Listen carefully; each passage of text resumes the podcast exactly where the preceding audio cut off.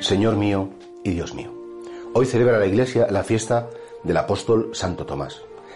Se le llama el apóstol que dudó. Yo creo que sería más propio decir el apóstol que no estuvo en su sitio, el apóstol que, separado de la comunidad, pues no se pudo encontrar por primera vez con Jesús resucitado.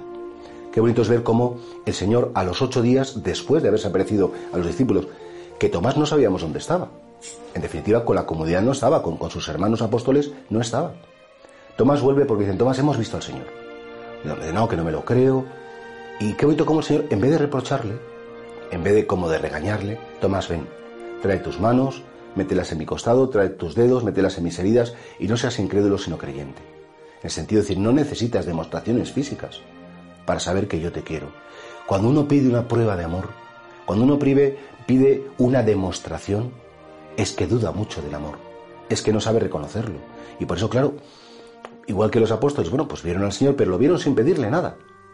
Tomás también tuvo que ver al Señor y el Señor no le importó en ese momento, pero nos dejó una grandísima enseñanza. Y es que, claro, nosotros, ¿quiénes somos?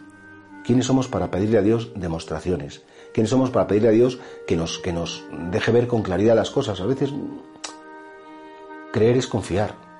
Y la confianza es el cimiento sobre el que se tiene que edificar el amor. Y cuando no hay confianza, no puede crecer una relación humana que sea sana. Imagínate que tienes que querer a una persona de la que desconfías. Es dificilísimo. Y por tanto, el apóstol tuvo que aprender a confiar. A partir de ese momento, por supuesto que todo lo, que, recibía del Señor, todo lo que sus hermanos apóstoles podrían decir, seguro que lo acogió con todo corazón.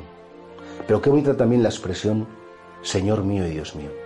Tomás no solamente reconoce su horror, que le honra bastante, no se excusó, dijo, bueno, Señor, es que estaba... No, adoró a Jesús en sus heridas, en sus llagas, reconoció que se había equivocado y a partir de ese momento no solamente entendió que Jesucristo como hombre había resucitado, sino entendió también completamente que en esa humanidad de Cristo estaba la divinidad.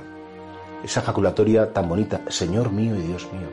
En muchos países, en muchos lugares, de hecho, en el momento de la consagración, en silencio, claro, para que no se entere toda la iglesia, mucha gente dice por dentro, Señor mío y Dios mío, cuando aparece Jesucristo.